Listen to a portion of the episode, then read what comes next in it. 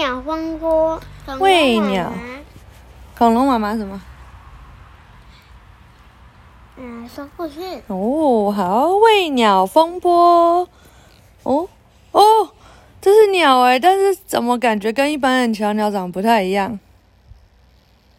它长得比较嗯一般小鸟长这样吗？嗯这长得很像鸡耶，嗯对，对不对？啊、来看看哦，喂鸟风波，作哦，作画者麦克马奇克，哎，哇，这个原本他只会画画，结果他现在开始写一本书，哎，哇，好厉害哦，哇，他也尝试自己创作自己画，哎，太酷了吧！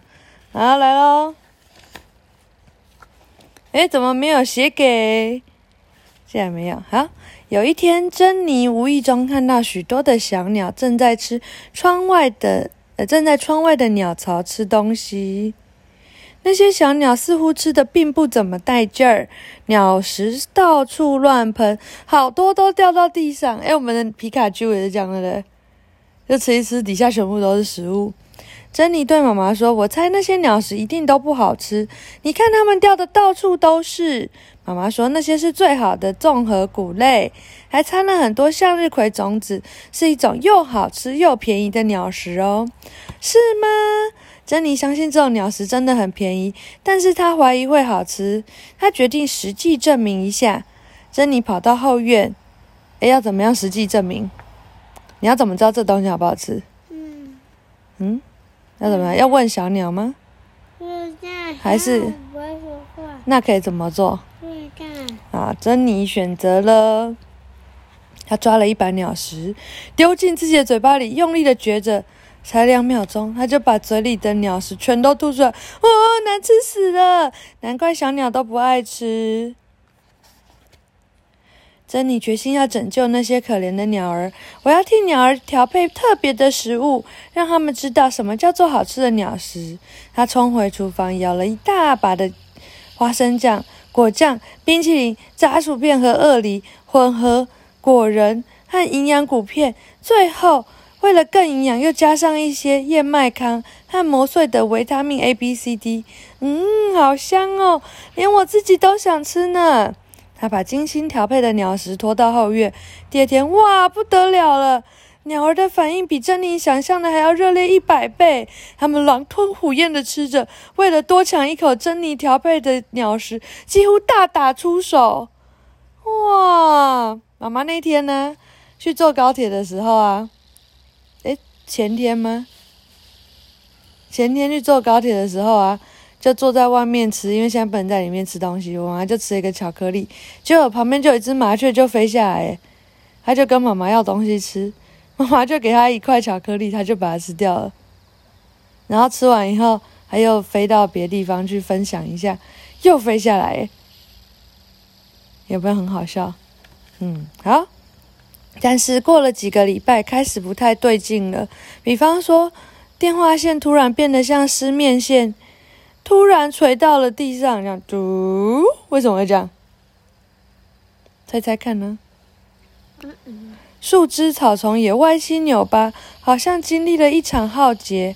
后院的篱笆和鸟巢架也倾斜得很厉害，还有家里的猫咪也整天神经兮兮的躲在屋子里，打死也不肯到后院去。珍妮很快就发现，这一切的不对劲都是因为鸟儿的关系。老天爷，它们变得好大哦！可能因为我调配的鸟食太营养了，我最好不要再喂它们了。可是事情没有那么简单。第二天早上，珍妮正要上学时，突然前前门被一大群鸟儿团团围住。哦，她在前门面前，他们瞪着珍妮，凶巴巴的，看起来简直像强盗。鸟群们一边不耐烦的咯咯叫，一边气愤的指着自己的胃，表示肚子饿。珍妮慌张的说：“对对，对不起，我忘记准备鸟食。”说完，火速冲回厨房去准备，再把鸟食拖到后院。那些大鸟才心满意足的让他去上学。天哪！不久，这些大鸟开始到处闯祸，它们实在太重了，弄坏了好多的树枝、晒衣绳、屋瓦、草丛。除了破坏，他们也很喜欢恶作剧。他们会追逐小猫小狗，把它们笑得汪汪叫、喵喵叫，还喜欢把鸟粪当成炸弹，玩大轰炸的游戏，轰轰轰！天哪，走在路上都很害怕，哎，会被鸟粪砸到这样。大家都快搞搞搞疯了，跑去找市长。大家说：“市长，你看我的光头头上有鸟屎。”然后呢，一大堆人都跑来找他崩溃。这样，他说：“那些可恶的大鸟实在太过分了，你一定要想一点方法。”方法。市长一点也不知道该怎么办。忽然有人说：“这些都是他珍妮惹的祸，把小鸟喂成大鸟，他应该要负责解决。”第二天，珍妮收到市长的紧急通知，上面写着：“珍妮，因为你的鸡婆带给大家很大的麻烦困扰，你必须立刻设法解决。”老天爷！珍妮心想，看样子真的很严重，我得赶快想办法。珍妮打扮成韵律老师的模样哦，韵律老师就要穿这种泡泡袜。带着韵律舞录音带和录录音机跑到后院，他想帮这些大鸟减肥。One more, two more, one more, two more。一二三四，一二三四，哦不，二二三四，三二三四。珍妮叫道：“加油，加油！用力伸翅膀，摇尾巴，甩羽毛，用力甩掉你们的肥肉。”大鸟们最初觉得跳韵律舞很好玩。等到跳累了，就觉得无聊透顶，又吵着，嗯，又吵着运动不成。哦，这怎么觉得怪怪？这个，嗯，好吧。珍妮又想到一计高招，她弄来一大堆的镜子，放在后院的树干上、草丛前，到处都是。嘿嘿，心想。等到这些贪吃鬼看到自己现在肥成什么模样，一定再也不敢吃东西了。我打赌他们甚至再也不敢照镜子了。结果大鸟们简直爱死了照镜子，他们在镜子面前挤过来挤过去，还把羽毛梳成怪异时髦的朋克头。他们对自己的模样满意极了。珍妮尖叫：“啊，我放弃！”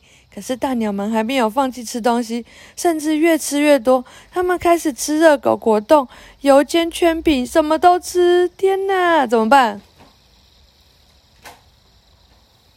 不知道。日子就这样一天一天的过去了，天气也慢慢的转凉了。有一天，珍妮觉得后院特别吵闹，走出去一看，竟然发现大鸟们正在打包行李呢。他们把属于夏天的 T 恤、短裤、游泳衣、太阳眼镜、草帽、防晒油，通通装进袋子里。珍妮愣了几秒，马上就明白：啊，万岁！珍妮兴奋大叫：“冬天到了，鸟儿都要到南方去过冬了，太棒了！有没有很棒？终于，他们不会来吃东西啊，惹大家麻烦，对不对？”他跳上脚踏车，冲到外面，到处广播：“万岁！大鸟要走了，大鸟都要走了。”有成功吗？第二天，市长带领市民们一起欢送大鸟南飞。天气很好，大家的心情更好。市长还特别找来了一个乐队来助兴。这场可怕的噩梦眼看就要结束了，但是他们显然高兴的太早了。因为这些超级胖鸟实在太胖了，胖到根本飞不起来，太扯了！咚咚咚，他们摔得头晕眼花，收起旅行袋，准备不走了。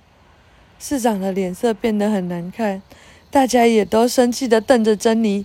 珍妮真的想找个地洞钻过去，怎么办？那急得要命。有有了！珍妮突然开心的拉拉市长，跟他说了句悄悄话。然后市长立刻兴奋地冲去打电话。你猜猜看，珍妮想到什么妙计？要怎么样大鸟才可以到别的地方永远回不来？嗯，笼子是吗？笼子吗？还有呢？嗯，但它要去很远的地方啊，要怎么办？它不会飞，要去很远地方怎么办？是笼笼子啊？用笼子啊？是这样吗？我们来看看。不是。过了一会儿，一架飞机突然降落在露天市场的中央。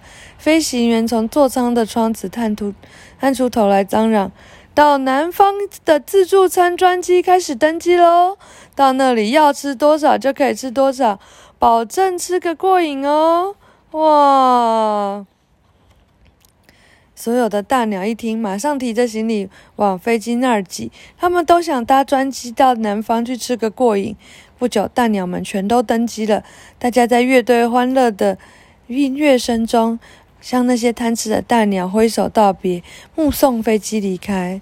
等到飞机已经飞远了，大家终于忍不住笑出来，因为飞机上头写的是“往哪里”。你看得懂吗？我们来拼一下，好不好？G E N 减，然后 F A 肥 Z U O 中 C E N，先所以是什么？减肥中心。原来不是什么往南方的自助餐专机，珍妮开心的想。还好他们不认识字，这下子减肥中心一可以一定可以帮助他们好好的减肥了。讲完了，好看吗？嗯，我不想看，嗯，不想要看什么？看。哦，你要睡觉啦，晚安。